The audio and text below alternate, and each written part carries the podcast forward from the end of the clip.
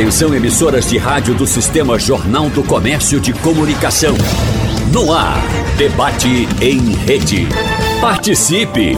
Rádio Jornal na internet. www.radiojornal.com.br para muita gente, a compra de um veículo está entre as metas de vida, às vezes até das metas do ano, mas os altos preços dos automóveis, em especial zero quilômetro, em alguns casos até os seminovos, têm adiado esse sonho de consumo. No debate de hoje, nós vamos falar com os nossos convidados sobre o mercado automotivo no Brasil na atualidade, as expectativas para 2024, linhas de financiamento, incentivos do governo para a compra de veículos novos e usados. Você está pensando em comprar um carro novo? Então seu lugar é aqui com a gente a partir de agora, ouvindo as dicas desses especialistas no assunto. E eu já começo chamando aqui os nossos convidados, Marconi Mendonça, presidente do Sindicato dos Concessionários e Distribuidores de Veículos do Estado de Pernambuco. Bom dia, bem-vindo. Bom dia, Natália. Bom dia, Silvio. Primeiramente, gostaria de agradecer a oportunidade de participar desse programa tão importante, né? É, que é da Rádio Jornal, uma rádio tão tradicional é, em nosso estado. Muito obrigado. Prazer é nosso. Vamos lá, Silvio Menezes, jornalista, apresentador do programa Carro Arretado da TV Jornal e influenciador na área automotiva. Se você não segue Silvio lá no Instagram, tá perdendo, hein? Bom dia, Silvio. Valeu, Natália. Obrigado, obrigado a todo mundo mais uma vez pelo convite. E é um prazer para mim estar aqui poder conversar sobre carro com amigos aqui, como o Marconi Mendonça, né? E vamos ouvir aqui também o Rodrigo, ver o que é que ele tem para falar. Perfeito. Chamando ele, acionando diretamente de São Paulo, Rodrigo Biasotto, mestre Administração de Negócios pela Universidade da Califórnia nos Estados Unidos e com uma longa trajetória também no setor automotivo. Rodrigo, seja bem-vindo à Rádio Jornal. Bom dia. Bom dia, bom dia Natália, bom dia Silvio, bom dia Marcone, bom dia a todos os espectadores. É um prazer enorme estar aqui com vocês. Acho que vai ser super produtiva aqui a conversa. Bom, o Rodrigo não teve presente com a gente naquele momento, mas tem alguns meses já, Rodrigo, a gente fez uma conversa aqui no estúdio com o Marconi, com o Silvio, falando daquele programa, aquela iniciativa do governo federal que buscava auxiliar as pessoas a comprarem um carro. Deixa eu começar aqui com o Marconi para a gente entender. As pessoas às vezes ficam com dúvida. O ano girou, a chave girou, a gente está em 2024. Obrigado. Terminou o programa. Não tem mais? Não, não vai ter mais. A... Uh a nossa expectativa de não ter mais são dois motivos, né? Uhum. Primeiro, houve uma reação no na venda de carro, né? Foram emplacados ano passado 2 milhões e 200 mil carros, que foi um crescimento em relação ao ano anterior de 11%. E esse ano a perspectiva é de um aumento de 5,5% de, de emplacamento de 2 milhões e 300 mil carros. Então o mercado, não vou dizer que está aquecidíssimo, mas o mercado está, está bom para a venda de veículos. E o segundo, que o governo só pensa em arrecadar, né? Você vê, né? Está precisando, não só pensa, só precisando aumentar a arrecadação para controlar o déficit fiscal que está imenso, né? Então, não deve ter nenhum tipo de apoio. Agora você apresentou dados nacionais. E aqui em Pernambuco esse emplacamento também aumentou no ano passado? Sim, em Pernambuco tem crescido é, a, a, a, ao mesmo nível do Brasil. E ah. deve crescer ainda mais, né? Eu espero que com a com a implantação aqui da refinaria, que vai gerar mais empregos, né? É, deve crescer mais do que o Brasil, inclusive. Bom, 991478520, o WhatsApp da Jornal para você participar. Já tem ouvinte participando. Manda aí a tua dúvida. Ao longo do programa a gente vai respondendo para você. 991478520, o WhatsApp da Rádio Jornal. Agora, Silvio, Marconi disse para gente falou de números expressivos aqui. E que bom, a gente é. espera de fato que o mercado esteja aquecido. Só que por outro lado, quando a gente conversa, vai para a rua, troca ideia com as pessoas, você percebe muita gente falando da dificuldade de comprar um carro. Por é, quê? É, tem aí a questão do crédito, né? Talvez o Rodrigo possa até falar Sim. isso aí com mais propriedade, e é a área dele, eu vou até deixar isso aqui em aberto. Agora, se você de fato tem outras dificuldades, as pessoas elas estão se movimentando, eu circulo muito em lojas, tanto de carros antigos, ou carros seminovos é, e carros zero quilômetro. E aí eu percebo a vontade, o desejo e a disposição dos lojistas em negociar. Uhum. Agora, os bancos, eles realmente eles estavam aí é, exigindo muito do consumidor por uma questão de garantia, não é? E aí realmente o, a, o dificultador do momento era a aprovação de crédito. As pessoas têm vontade, as pessoas estão dispostas, os comerciantes estão dispostos a fazer negócio, mas ali tem um entrave por uma questão técnica. Os bancos realmente passaram a exigir ali muitas é, questões e isso terminou dificultando um pouco essa venda, apesar do crescimento, como o Marconi Sim. bem pontuou aqui. Deixa eu saber de Rodrigo se ele tem essa mesma impressão. Até porque, Rodrigo, isso nos leva a pensar que talvez o pessoal não está com aquela reserva para comprar o carro à vista, você ter aquela, aquele valor, aquela propriedade em mãos para ter a possibilidade de negociar. Quero que você responda isso para a gente, mas primeiro, se, apre se apresente aqui para o nosso ouvinte da Rádio Jornal para o estado de Pernambuco. Nós estamos ao vivo na Rádio Jornal Recife, Caruaru e Garanhuns e para todo o estado e país pelo site da Rádio Jornal. Fala um pouquinho sobre o teu trabalho, se você atua de fato com essa questão de financiamento. Conta um pouco para nossa audiência. Não, tranquilo, vamos lá. Eu atuo há 23 anos nesse mercado, no mercado de financiamento. Obrigado. Então, hoje eu, eu tenho atuação no Brasil, Brasil como um todo. É, trabalho aqui no, numa grande organização que, que tem aqui uma relevância super importante nesse mercado como um todo, que é o Santander. Né? É, um pouco do que foi dito aqui em relação ao tema de distribuições de crédito e um monte de outras coisas, é, crédito está muito correlacionado com o nível de inadimplência, né? E a inadimplência ela acontece por diversos fatores que podem ocasionar através da economia como um todo, né?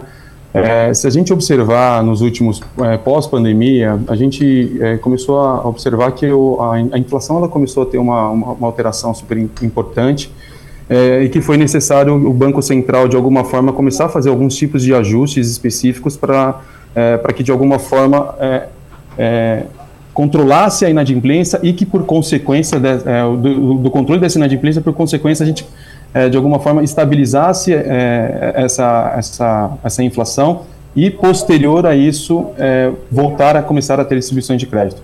Então, quando a gente olha que a Selic, é, ao mesmo período do ano passado, ela estava em 13,75, e agora com as alterações que o governo vem fazendo e tudo mais, o Banco Central principalmente para 11,75, isso traz um pedaço do, do alívio é, daquilo que a gente precisa para começar a fazer novas distribuições, né? Isso, uhum. isso banco como, os bancos como um todo, né?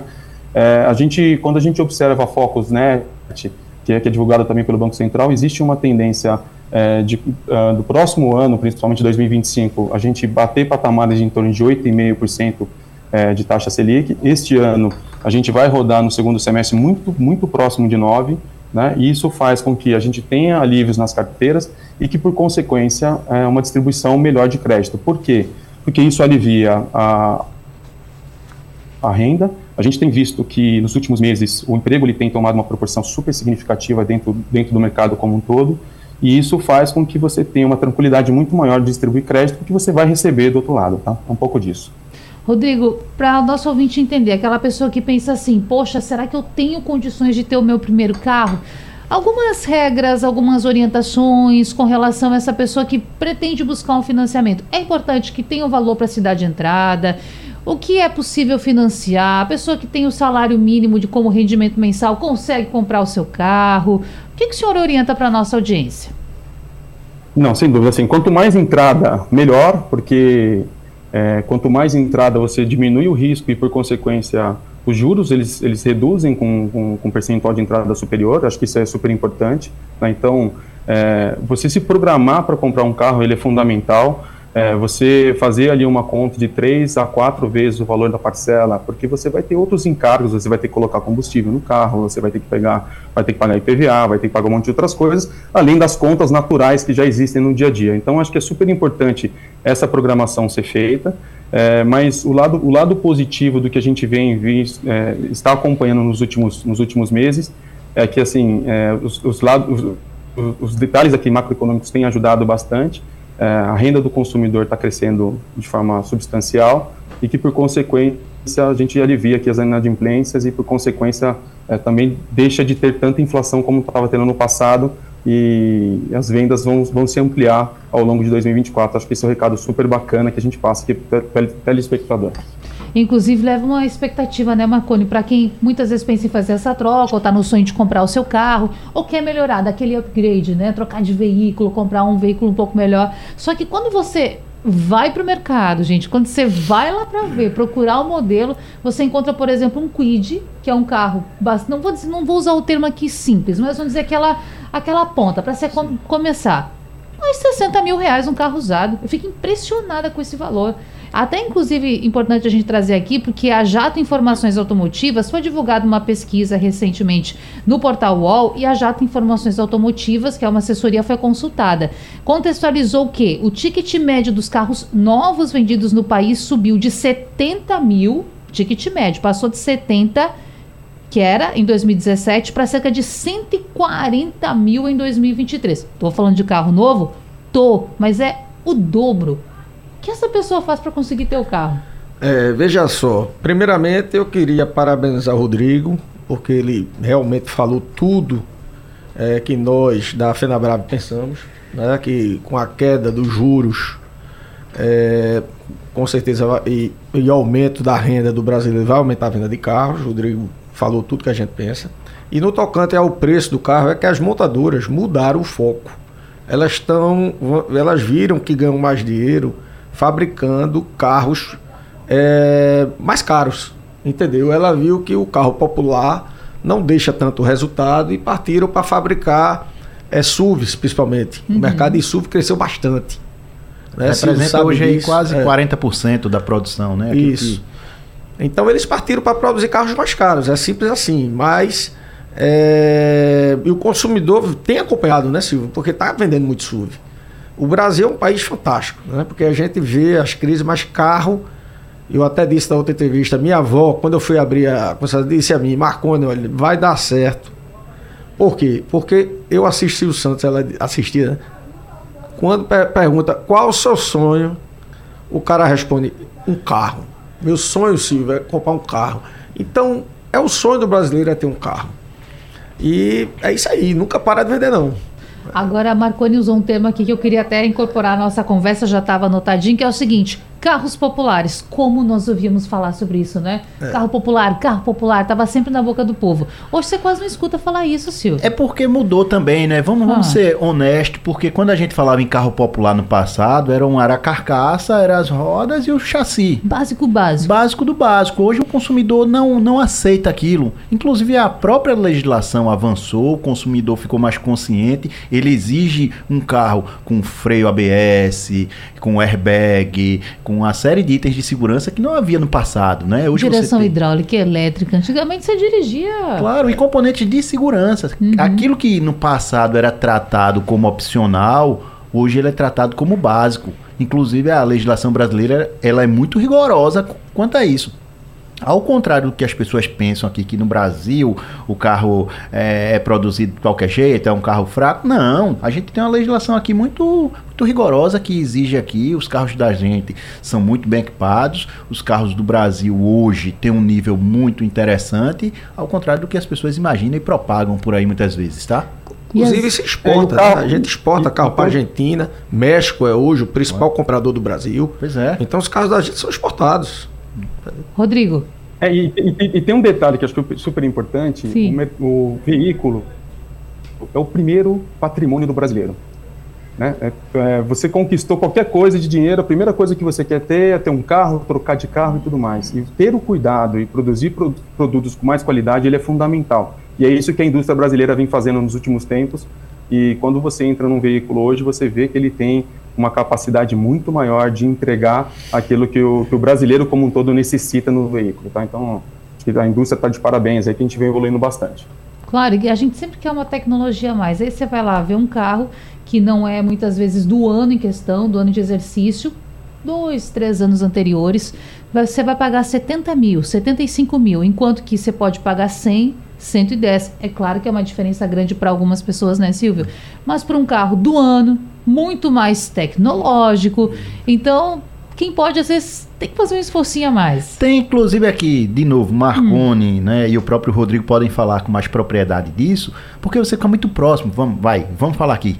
10, 15 mil reais separam você do seu sonho. Toda vez faltam 10 mil.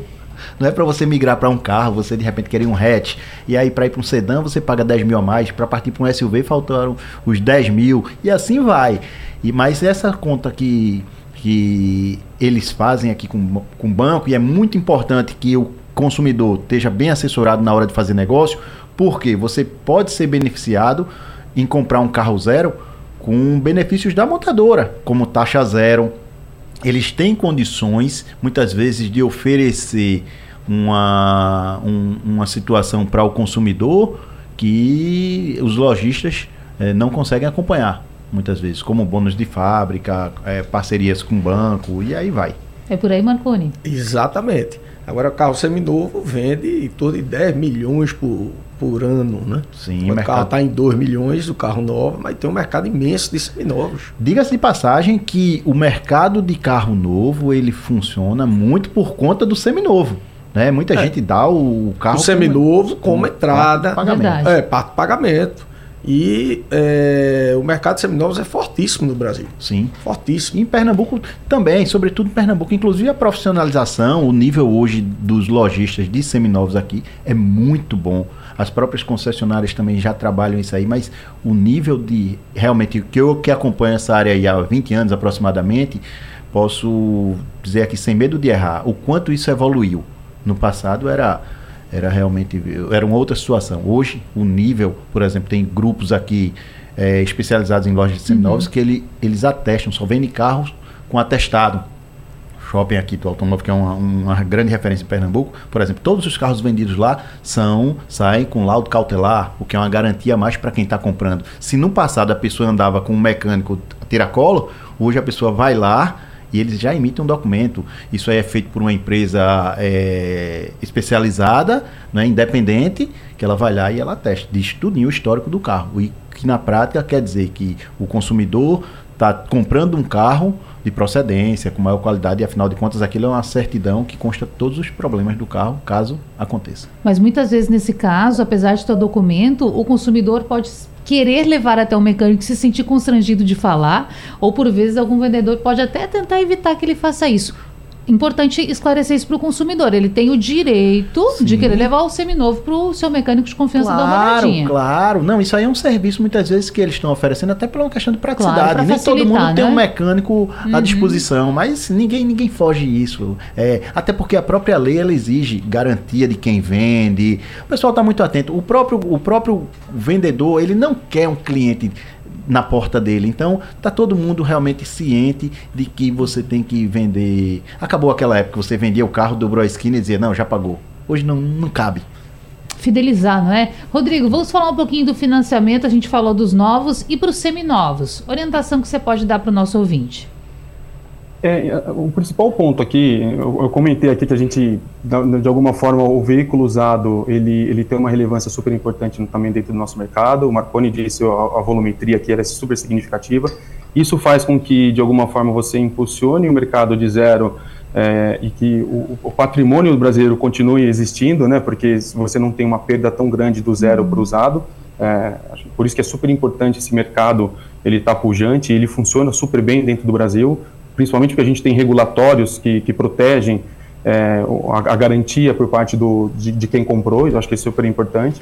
E quando você vai fazer uma boa compra, é um pouco do, é, do que foi dito aqui também, de você olhar ali laudos cautelar, olhar, por exemplo, a procedência do veículo, é, olhar de alguma forma para verificar se esse veículo ele está livre de gravames, né, gravame que é, é se ele está financiado em outro banco ou não, é, se tiver, se ele está quitado, se ele não, não está quitado, é, a, a, transferência de propriedade, se ela existiu, é, tem que tomar um cuidado muito forte de quando comprar usado, é, você, onde você estiver fazendo o depósito da entrada, você garantir que esse, esse depósito está sendo feito para onde você está comprando esse veículo, então tem tudo, todo um entorno aqui que cerca, é, acho que os lojistas, é um pouco do que foi dito aqui também, estão extremamente profissionais, o mercado aí vem evoluindo, a gente também tem a Fenalto, que cuida aqui de todo, de todo o mercado de usados, é, vem profissionalizando cada vez mais esse mercado em conjunto com os bancos e a gente vem avançando bastante. Quando a gente compara o que acontece no Brasil é, perante ao que acontece no mundo como um todo, é, a gente vê que o Brasil está super bem desenvolvido no mercado de usados e ele é extremamente pujante. Né? É, em relação ao tema de financiamento, é, quanto mais novo for o veículo, melhor são as taxas de juros. Né? Então a gente tem lá veículos de de 5, 6 anos até 0 km, eles têm uma faixa muito parecida é, porque é, de alguma forma a gente consegue, pela qualidade que a indústria produz veículos aqui no Brasil, você consegue, se por uma eventualidade você tiver uma apreensão futura, tudo mais, você consegue repassar esses veículos e não ter tanta perda. É, Mas o que a gente quer no fim das contas aqui é que esse tipo de coisa não aconteça, que o cliente compre, que ele prospere, que ele tenha o seu bem é, adquirido, consiga pagar até o final e que de alguma forma ele, ele volte a vender novamente e movimentando a indústria, movimentando todas as, as aspirações que ele tem como, como pessoa. Tá? Muitas perguntas chegando. Ainda nesse primeiro bloco vou registrar algumas. Começar pelo nosso ouvinte Milton Grego de Candeias, porque ele diz aqui, você citou o Quid. Sim, mencionei o Quid. E ele faz aqui um paralelo. Ele diz, hoje a versão a combustão, segundo o nosso ouvinte, hoje a versão a combustão do Quid está em torno de 80 mil reais. E a versão 100% elétrico está custando 129, 129 mil reais aproximadamente. É por aí, Marconi, o que, que você acompanha? Veja só, antes de responder essa ah. pergunta, só queria comentar o que o, claro. o Rodrigo falou.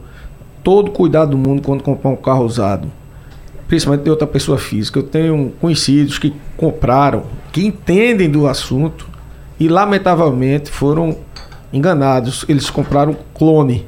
Quando tá compra direto clone. da pessoa. Isso. Uhum. Uma, inclusive, foi em São Paulo, uma moça vestida de médica no Einstein desceu e vendeu a ele um Compass até e depois é, ele transferiu o dinheiro quando viu o carro era clonado. Então, todo cuidado do mundo, eu aconselho comprar em lojas. Porque tem muito, lamentavelmente, tem muita fraude no Brasil. Entendeu? Então, carro usado para comprar tem que ter muito cuidado para não perder o seu dinheiro. É, é só para a gente não falar aqui, o seu dinheiro. houve evolução em tudo, inclusive nos golpes, né? Muito cuidado Verdade. com essa coisa de compra pela internet. Isso. Hoje o pessoal que compra e vende carro, eles já tem aqui alguns procedimentos de segurança, como por exemplo, se você se encantou com o preço, muito cuidado porque não tem o almoço de graça. Então, Isso. Então, tem toda uma questão ali. Cuidado você que está só de olho em preço. Caso você vá comprar um carro que não esteja na sua cidade, peça para fazer uma videochamada para você saber e ter a certeza de que aquele vendedor é realmente o dono do carro. Claro. Além disso, tem essa história desse próprio documento aí, o laudo cautelar, que ele conta a história faz essa vistoria. Então são alguns dos requisitos aqui mínimos que você claro. tem que fazer para poder realmente se livrar é, de Não golpe. é coisa para amador não. É. Pode dar certo, pode dar certo, se mas você também pode dono, dar dor de cabeça. Sim, mas não conhecendo, é. tem muita fraude. É, verdade. Mas voltando à pergunta do... Na dúvida, né, Marconi? Na dúvida, desconfie. Verdade. Na dúvida, principalmente quando o preço estiver muito baixo, que é o caso normalmente, né? Sim 30% abaixo do mercado. O cara fica louco para comprar, o carro tá novinho, quando vê, é um carro clonado. E ele perde o carro. É Mas é voltando à sua pergunta aí do, do elétrico versus o combustão, não é isso? Perfeito. Que estão com preços próximos, é isso que ele quis dizer? É, ele diz 80 mil a combustão, 129 mil reais aproximadamente na versão elétrica. É só, existe mercado para todos os, os, tipos de clientes, né? O carro elétrico é um carro, é, vamos dizer assim, ecologicamente correto, é, tem três tipos de carro. Tá? Tem um combustão, tem um híbrido, que é elétrico e combustão, e tem um 100% elétrico. São três, para esclarecer. Existe mercado para os três, certo?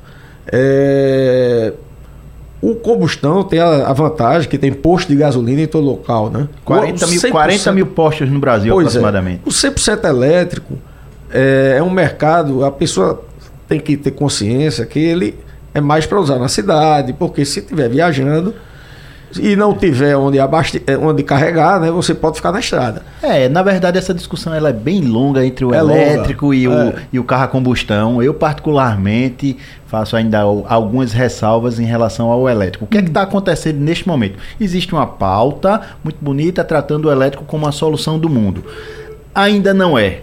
E outra coisa que é importante de, de dizer... É o 100%, fale 100% elétrico, é. para ficar bem claro para o consumidor. Não, porque lá. tem o híbrido, né? Sim. É, o, que eu o que eu tô querendo dizer é o seguinte, é porque ele precisa, ele tem mais perguntas do que respostas. Hum. Então, assim, a situação ela não está resolvida. E é importante a gente dizer e deixar claro que os elétricos não vêm para substituir os carros a combustão. Eles vêm para complementar. É um carro de nicho. Ele é aqui, ele vai ter o espaço dele, tem um percentual, mas inclusive numa proporção bem menor do que vem se propagando e do que as pessoas imaginam. Eu cubro essa área aí há mais de 20 anos, já tive em vários salões é, de automóveis aí pelo mundo e eu sempre vi muita coisa ser prometida e não acontecer, não chega na ponta. A grande verdade é que os elétricos estão aí, chegam como uma opção para quem realmente curte algo diferente. Uhum. Aquela pessoa que está na vanguarda, que gosta de ter um carro diferente, que gosta de. Eu, por exemplo, eu até que encararia, mas na certeza de que ele não seria hoje o carro ideal para mim. Talvez como o segundo carro da minha casa, ok. Provocação também do Milton aqui, eu vou acrescentar. Ele diz que, na sua opinião, esse ano de 2024 será da mobilidade elétrica. Ele acredita que a partir de março já pode estar no mercado carro, por exemplo, elétrico, por menos de 100 mil reais. Eu estou sentindo aqui que os nossos debatedores talvez pensem um pouco diferente. Vai ser o ano do elétrico? Não, na verdade existe um crescimento de fato, é inegável isso. Os elétricos estão aí com força total, inclusive por conta do investimento, tá? Eu, eu vou até usar aqui alguns nomes. Existem algumas empresas aí que elas batiam muito forte na mídia e elas realmente ganharam destaque. É o que vem acontecendo agora com as chinesas que estão chegando. Você aqui liga a televisão, tá lá. Você desliga a televisão e ela continua. Então tá em todos os lugares. O investimento ali é colossal. Então Sim, essa coisa é, isso é o que está se pagando do ponto de vista de publicidade. Do ponto de vista prático, tem muita coisa para acontecer, gente. Eu poderia tratar isso aqui num programa futuro, falando especificamente sobre carro elétrico, porque eu realmente eu já dirigi muito carro elétrico, já passei alguns perrengues, posso contar aqui algumas histórias, mas o que eu posso dizer a vocês aqui é que o elétrico ele vai crescer, a participação não vai dominar, ele vai ter um espaço dele, só para você ter uma ideia hoje, sabe qual é a participação entre carros híbridos e elétricos hum. hoje, do total vendido? Ali em torno de 4%. Com todo esse barulho que está se claro. fazendo. Eu queria aqui só pontuar mais uma situação. Uma vez eu fui no shopping com a minha mulher, eu estava de carro elétrico, e aí a gente foi passando e tinha lá as estações. Tinha 10 estações é, é, ocupadas de carros elétricos. Aí eu desci, tinham quatro ocupadas, e a outra tinha duas ou três.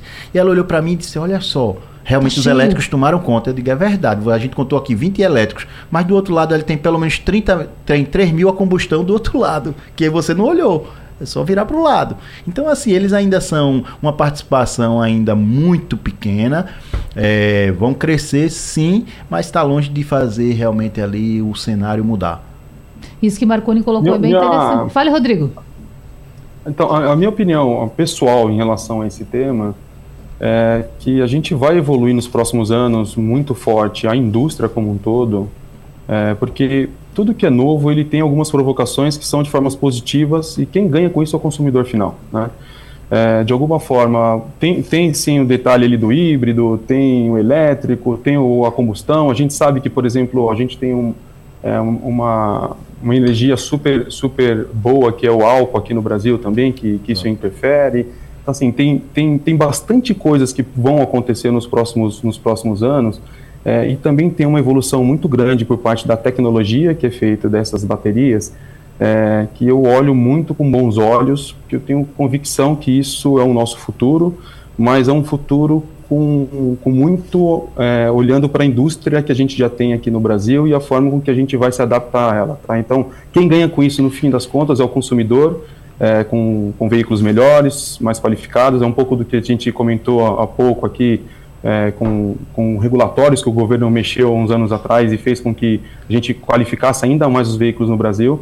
Eu tenho convicção que a gente vai muito para isso, a gente tem que olhar para o nosso meio ambiente, a gente tem que ter essa preocupação é, com um olhar futuro para os nossos filhos, para o que, que, a gente vai deixar de legado, e eu acho que é um negócio que vai acontecer de forma natural tá? É, em todo o mundo.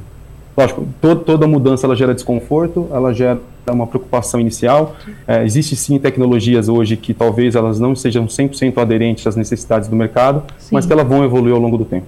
E gera debate também, né, Silvio? eu adoro esse assunto. Eu é adoro bom demais. É, porque... Agora, eh, desculpe interromper, mas Marconi, eu quero saber também a sua opinião a respeito disso. Veja só, a minha opinião... Eu quero saber, desculpe interromper, tá. não, agora interrompendo Marconi, mas pelo que eu estou entendendo aqui, o perfil também desse cliente é muito diferente do que o per... é um carro quase que acessório. É.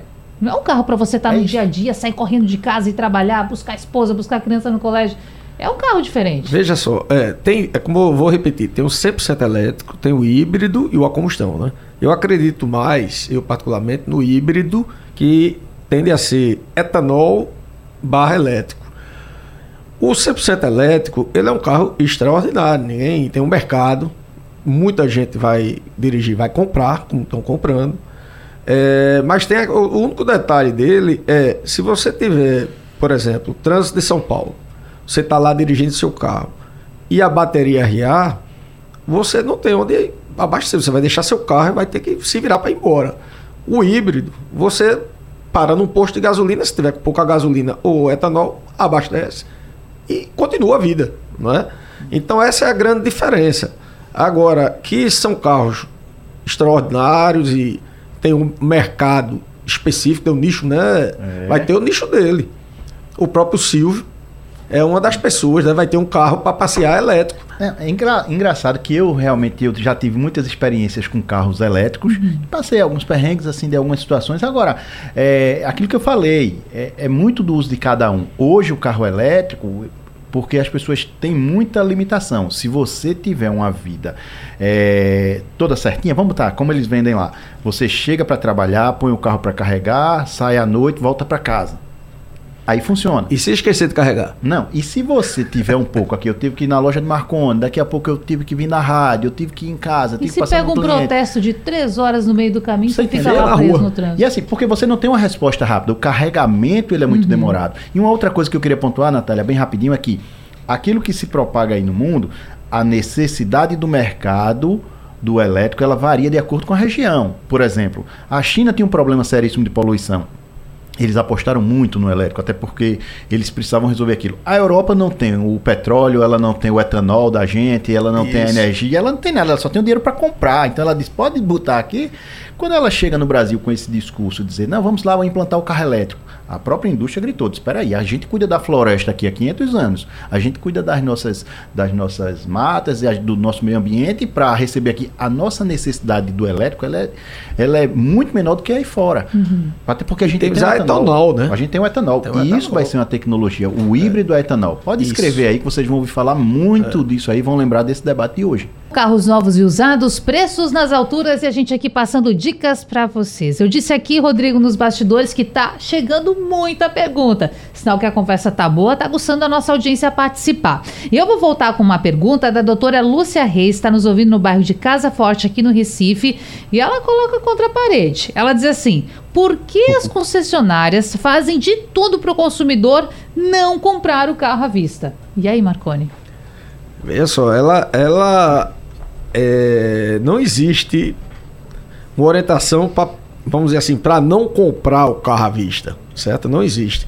O que existe é, evidentemente, se você consegue convencer o cliente, muitas vezes não está com, com capital na hora, mostrar as linhas de financiamento para ele com o intuito de vender o carro. Tá entendendo? Com o intuito de vender o carro.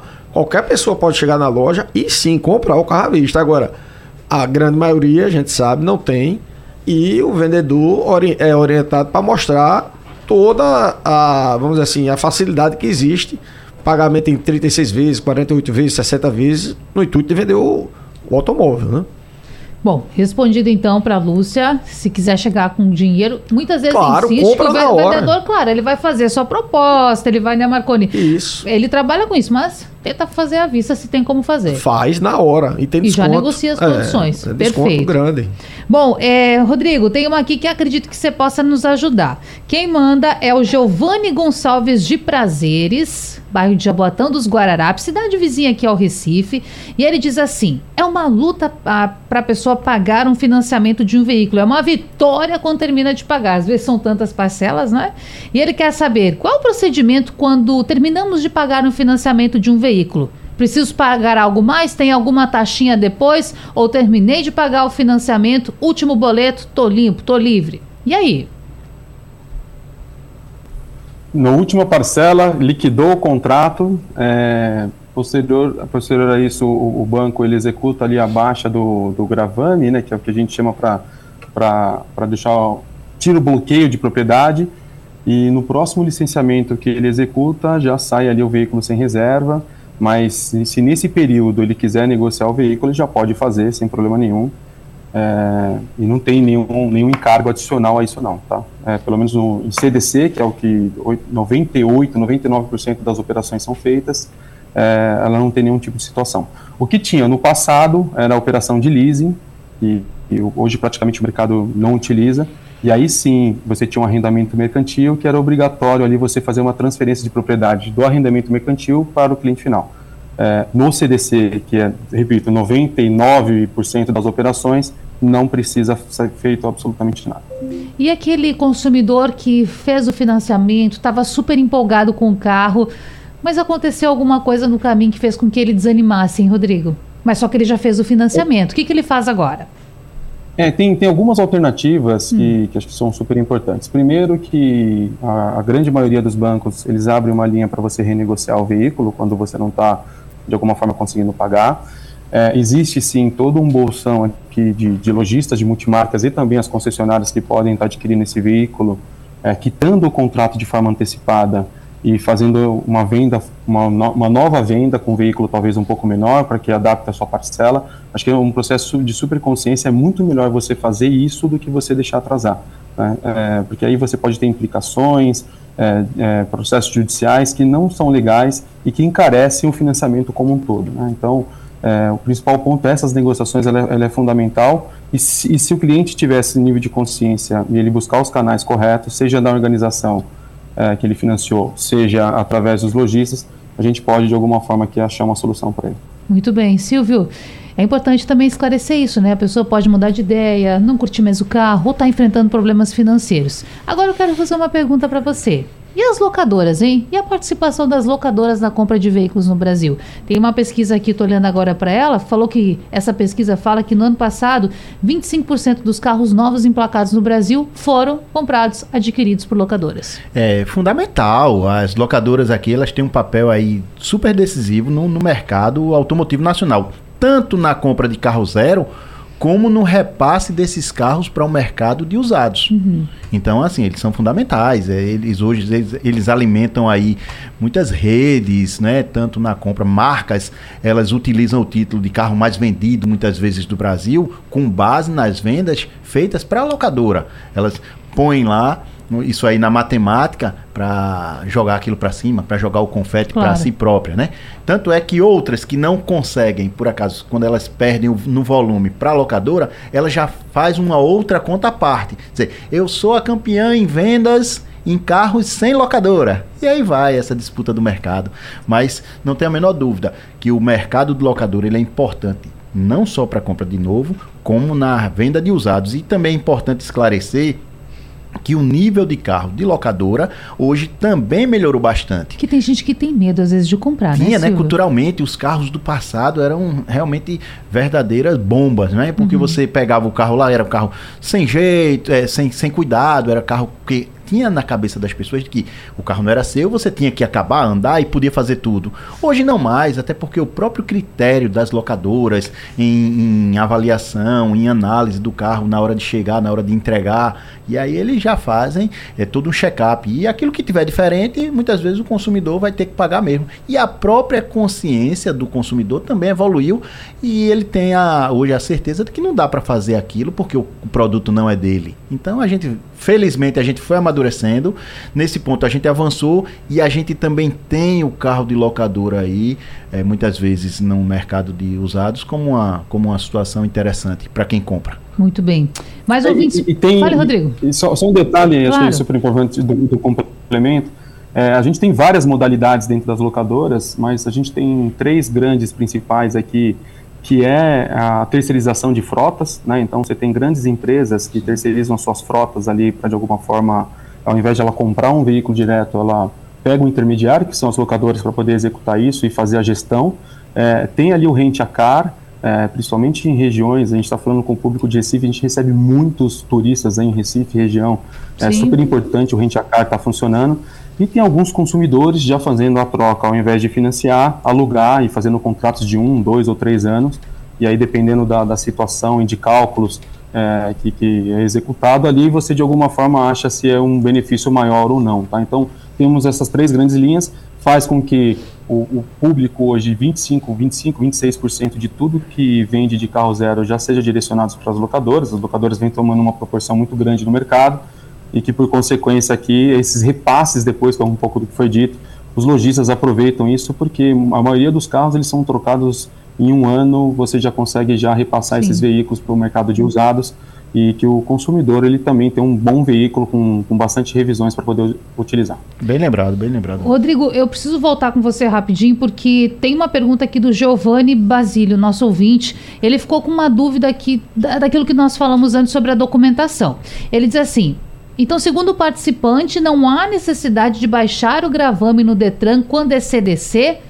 Só, só vamos esclarecer isso para o nosso ouvinte. É, na verdade, há sim, mas o, os, os, bancos, eles, eles fazem essa baixa de forma automática, hum. posterior à quitação, e alguns bancos demoram 5 dias, 10 dias, 15 dias, mas isso é providenciado de forma automática na, na sua grande maioria. Lógico, se você tiver uma dificuldade, fizer uma consulta no site do Detran e aparecer ali ainda a intenção de gravame, acho que vale a pena você ligar na central de atendimento dessa organização e pedir para que execute a baixa mas a, a, grande maioria já faz de forma automática, a gente já comunica o Detran e já deixa o veículo livre. Muito bem. Bom, se o nosso ouvinte permanecer com alguma dúvida, manda que nós vamos esclarecendo aqui. Importante que não restem dúvidas. Marcone, tem uma aqui agora que eu gostaria de mandar para você. Elton Giló diz assim: se a projeção de vendas de veículos novos é continuar na crescente, que já Isso. nós falamos disso na abertura do programa. Exatamente. A esperança da taxa de juros declinar para que o processo seja facilitado para o consumidor, a gente pincelou um pouquinho isso, mas para reforçar Sim. a expectativa para o ano. Veja só, é, dia 31 de janeiro já vai ter uma reunião do Copom, já é previsto cair mais meio ponto percentual, né? É, como bem o Rodrigo falou, a tendência do ano é terminar em 8%. 9, é, 9, 9, 9, 9, o ano que vem 8,5%. 9, é, 9, 9%. Então a Isso. taxa de juros está caindo. É um dos motivos que a venda de carro vai subir. É exatamente um dos principais motivos é que a taxa de juros está caindo. Automóvel, taxa de juros é, bate diretamente na venda, porque né, 90% é financiado. Bom, entendeu? taxa de juros cai. Venda sobe. Venda sobe. E o preço diminui? Ah, essa aí todo mundo IPCA, quer saber. E o IPCA, ó, o IPCA, fale, que é o índice de preço ao consumidor ampliado, ele esse ano ele fechou com 4,62. É, Focusnet também, Banco Central, informa que vai fechar em torno de 3,86 para o próximo ano, para este ano, desculpa. Então, assim, a tendência de inflação em queda, é, taxa Selic em queda, circulando mais dinheiro na economia, é, o emprego crescente, né? então a gente vem acompanhando os indicadores de, de de emprego ele vem, ele vem cada vez mais qualificado, o emprego como um todo, né? É, então, assim, quando a gente olha todos os indicadores macro, é, todos os indicadores mostram que a gente vai ter um ano de 2024 espetacular. Lógico que a gente sabe que a gente está num, num, é, numa pista aqui literalmente de off-road, isso pode acontecer, cenários externos afetar, mas a, as, as tendências macroeconômicas elas são super positivas nesse momento e a gente vai ter aqui um ano espetacular, com taxa de juros menor, com uma aceleração grande de vendas de veículos e, com certeza, uma queda de preço, que é o que mostra aqui no, no nosso IPCA. Aí, Respondendo aqui, primeiro o Rodrigo pontuou muito bem aí do ponto de vista econômico, do cenário econômico, das previsões, e eu quero trazer um pouco da leitura do mercado. Hum. O carro vai baixar, ele tem baixado. A gente viu aqui algumas movimentações de preços de carro. É, o simples fato de ele não ter aumentado de preço aí, a gente tem alguns exemplos de carros que eles chegaram a um, dois anos e continuaram no mesmo preço. Na mesma, a gente viu aquele crescimento, sim, uhum. um pouco atrás ali na pandemia, mas a, a própria saída da, da, pandemia, a gente viu ali as coisas estabilizarem e até redução de preço. Em alguns modelos aqui, para a gente botar o elétrico no meio, a chegada dos carros elétricos de marcas chinesas aqui, chegando de uma maneira muito ousada e doida pelo mercado, porque ela não quer só ganhar dinheiro, ela quer o mercado. Então pode ser que nesse momento, fazendo aqui uma leitura bem rasteira, vamos dizer assim, ela não quer ganhar dinheiro, ela quer o mercado. Então ela está botando o carro lá por um preço bem competitivo e isso está obrigando com que os locais eles consigam até manter, segurar o preço. E tem aqui uma outra chave que recentemente a gente acabou de virar o ano e algumas montadoras tinham carros ano modelo 90, é, 2023 e elas precisavam se livrar desse carro para não ter no estoque um carro antigo. Claro. Então, às vezes, ele realiza ali para vender o carro com condições aqui, com vantagens bem interessantes para o consumidor. Então, se você estiver em busca de um carro, fique atento a isso aí, porque pode ser uma possibilidade muito interessante. E importante dizer também que nem sempre a montadora vai ganhar dinheiro com o carro, ela pode inclusive perder, porque ela precisa desovar, às vezes, um estoque antigo, e ela vai lá, ela realmente faz aquele empate técnico lá, o preço de nota fiscal, de fábrica, ou mesmo até fazendo uma conta negativa, porque ela vai receber um dinheiro para investir em outras situações, por claro, exemplo. Claro, com certeza. Para fechar, mas ainda há tempo, Marconi Mendonça, para que você também dê a sua opinião. E aí, e o preço? Veja só, é, o preço já caiu muito né? Como bem Silvio disse, 2023 é, as montadoras baixaram os preços, mas é, 2024 a nossa previsão é de elevação dos preços. Não muita, mas exatamente no, no meu patamar da inflação, do IPCA, né? que há uma previsão é de 3, 3,5% no ano. Entendeu? Por quê? Porque se aumenta os custos da montadora, ela repassa. 2024, as concessionárias já, já receberam carros mais caros, já subiu. Sempre sobe, meio por cento, 1%. Não tem perspectiva nenhuma de baixa de preço mais em 2024. 23 realmente, Silvio tem razão, foi baixamos, né, o concessionário e montadora baixou, mas 24 não há essa perspectiva. Bom, então para você que está aí com a gente, a dica é pesquise, pesquise bastante. Talvez agora para você vale mais a pena comprar um seminovo, talvez um novo pode estar tá no horizonte. Se você conseguir guardar um dinheirinho mais, guarde para ter poder de compra, para poder negociar, não é, Silvio? É, agora eu queria até tocar numa questão, ah. Natália, fundamental. Se você estiver pensando em comprar um carro, é importante que você vá presencialmente. Você faz a Boa. sua pesquisa, porque a negociação muda por completo. No tete a tete, o vendedor vai ver lá, o gerente, o, o, diretor, ele vai entender que você de fato quer comprar e não só especular ou cotar. Você no tete a tete, eu não tenho a menor dúvida que você consegue uma condição diferente. Eu conversava eh, na sexta-feira aí com um, um, colega que é dono de loja, ele disse: Eu adoro receber o cliente aqui, porque às vezes eu tenho até uma condição que eu não tinha nem pensado e termino precisando daquele dinheiro, vai depender muito da minha conta. Porque no passado você tinha uma época boa para comprar carro. E eu acredito hoje que você pode encontrar essa condição qualquer dia da semana, porque às vezes você tem um lançamento antecipado, você tem uma condição diferente da fábrica, você tem uma reunião de montadoras, de marcas, e aí eles conseguem realmente condições é, momentâneas. Então, tem isso ainda, Marconi, ou ainda tem, é o final do mês? Claro, sempre tem a negociação, né? O olho no olho. Porque, porque as pessoas não pensavam muito que, não, eu quero ir no final do mês, porque ele tá uhum. fechando um mês e ele tá precisando bater a meta. Ok, faz sentido. Agora, se o cara bateu a meta lá no dia 15, ele não tem necessidade, ele não está com estoque baixo, ele vai dizer, eu vou queimar o preço dos carros.